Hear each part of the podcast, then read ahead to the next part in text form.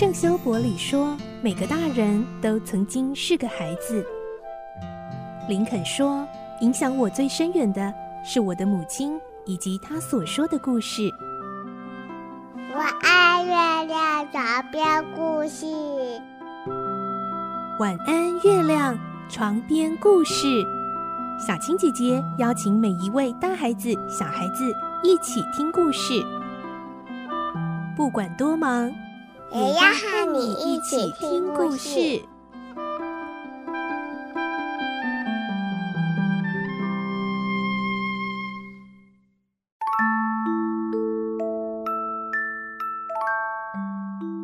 晚安，欢迎你和我们一起听故事。我是小青姐姐，我们继续来听《仲夏夜之梦》的故事。今天是第四集。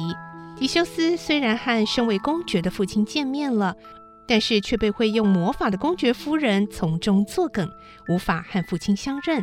来听今天的故事。《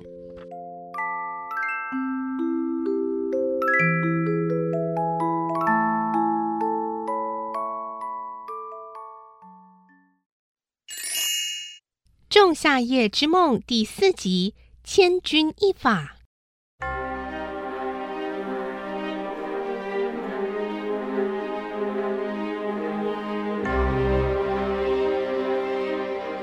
当天晚上，迪修斯被召到公爵御前，是不是有什么严格的审讯呢？迪修斯心里早已有了打算，没想到被带去的地方却是装饰华丽的宫殿餐厅。里面摆满了桌子，山珍海味样样俱全，让他看了有些目瞪口呆。他心想：奇怪了，在雅典城里，晓得他是公爵儿子的只有自己，连公爵本人都不知道，夫人更不用说了。为什么要如此大费周章地款待我这个素不相识的旅客呢？尤其夫人对他的殷勤招待，更让他百思不得其解。夫人对他说：“哎，怎么样啊？疲倦已经消除了吧？我想呢，你的肚子一定很饿，所以临时叫人做了一些菜。不要客气啊。”但不知道什么缘故，公爵始终没有作声。迪修斯一边礼貌的婉谢夫人的劝诱，一边用心注意公爵脸上的表情。夫人看到迪修斯什么也没吃，就说：“不要客气呀，哎，如果不吃菜的话，哎，就喝点酒吧。来，我替你斟酒。特洛伊和雅典哪边的酒味道好？比较一下也是挺有趣的。”夫人硬塞给狄修斯一个酒杯，还倒了满满的酒。面对夫人的殷勤招待，狄修斯举着酒杯，不禁发抖起来。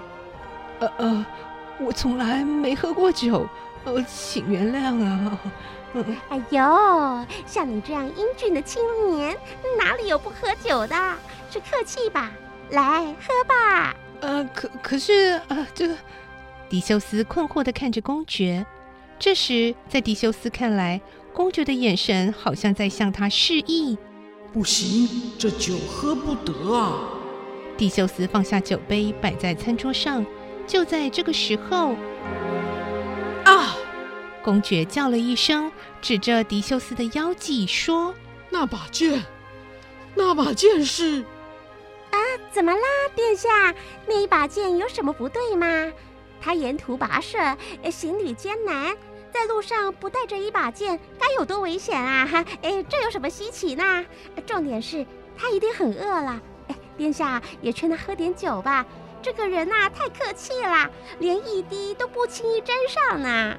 夫人想尽法子，非要迪修斯喝酒不可，但是公爵不理会。他偶然发现青年腰间所佩的剑，竟然是一把很眼熟的剑。原来这青年就是他的儿子呀。这样一想，更不能劝他吃下有毒的酒和菜了。要替青年设宴洗尘是夫人的意见。夫人刚才说的话，突如其来的设宴，还有过分做作的殷勤，已经让公爵大致察觉其中的奸计了。他没办法当场告诉青年，叫他小心不要吃菜或喝酒，虽然没有说出口，却拼命用眼神来表达了。总是血浓于水，血亲的父子之间似乎有种肉眼看不到的联系存在。所幸青年能够领悟公爵的意思，一点饮食都不用。公爵刚放下心，再次细看青年腰间的佩剑，接着声色俱厉地说：“喂，你腰间的那把剑是怎么来的？谁给你的？”“是我父亲留给我的。”迪修斯把母亲吩咐他搬开院子里那块大石头的事，以及母亲告诉他的一些话，一五一十的详细说了出来，然后又说出自己来到这儿的缘由。真的是这样吗？是的，殿下。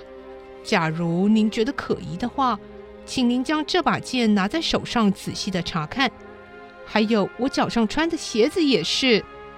狄修斯把剑从腰间拿下来，公爵就接过来详细的查看。这确实是我的剑，那么你是我的儿子喽？啊，真是辛苦你了，旅途很艰辛吧？公爵赶紧把剑搁在一旁，紧紧的拥抱穿的一身肮脏的狄修斯。爸爸，爸爸。狄修斯感动极了，什么都说不出来，只像小孩一样，一边喊着“爸爸”，一边呜咽的哭了起来。至于夫人，则当场被逐出了宫殿。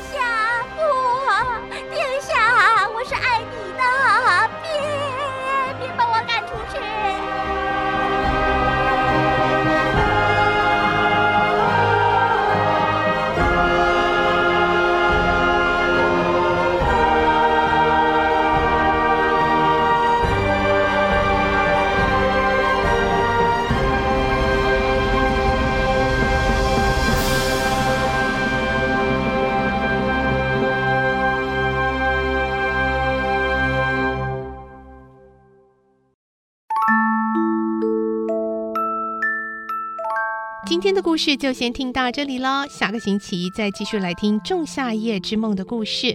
我是小青姐姐，祝你有个好梦，晚安，拜拜。小朋友要睡觉了，晚安。